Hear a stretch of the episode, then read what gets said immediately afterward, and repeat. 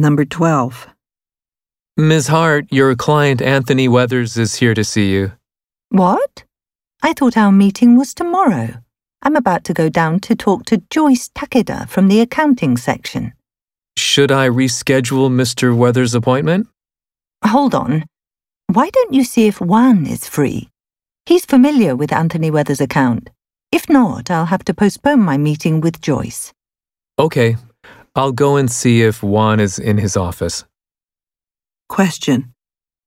What will the man do next?